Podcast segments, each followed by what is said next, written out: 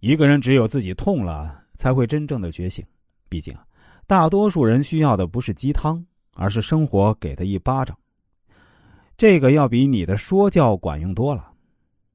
第三，生活中没有童话。前几天啊，我们小区有个小孩从三楼跳了下去，为什么呢？因为他妈妈丢了五十块钱，以为是他拿了。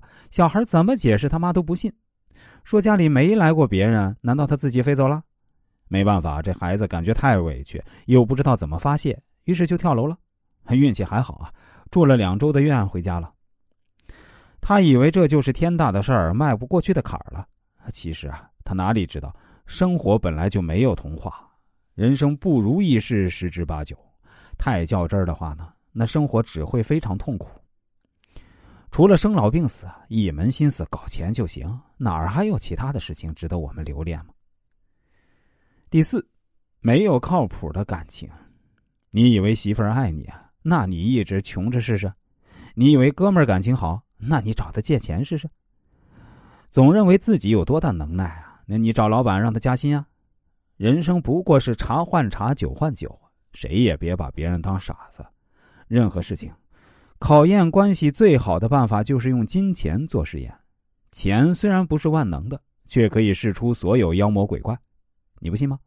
是人是鬼，一试便知。一个女人可以用情很深，但一定要经济独立；一个男人可以没有朋友，却不能兜里没钱。经济不独立的女人在家只能像个保姆，干着所有家务，还被全家人嫌弃；兜里没钱的男人，再伟大的梦想，别人看来也不过是个笑话。第五，别相信天长地久，在这个世上。不管是谁，都只能陪你一段路程，哪儿有什么天长地久、海枯石烂？这不过是骗小孩子的。相爱时二十四小时黏在一起都感觉不厌烦，不爱了那多说一个字儿都懒得跟你废话。真正的爱不是全方位保护，不让他受伤，而是让对方学会独立。就像小孩子，你怕他摔倒，一直不让他下地，那他一辈子都学不会走路。成长是需要代价的。摔的跟头多了，跌倒次数多了，内心自然会强大。很多女人看到老公赚钱厉害，就想着一辈子衣食无忧，当全职太太吧，每天在家做饭、扫地、追剧、看电影儿。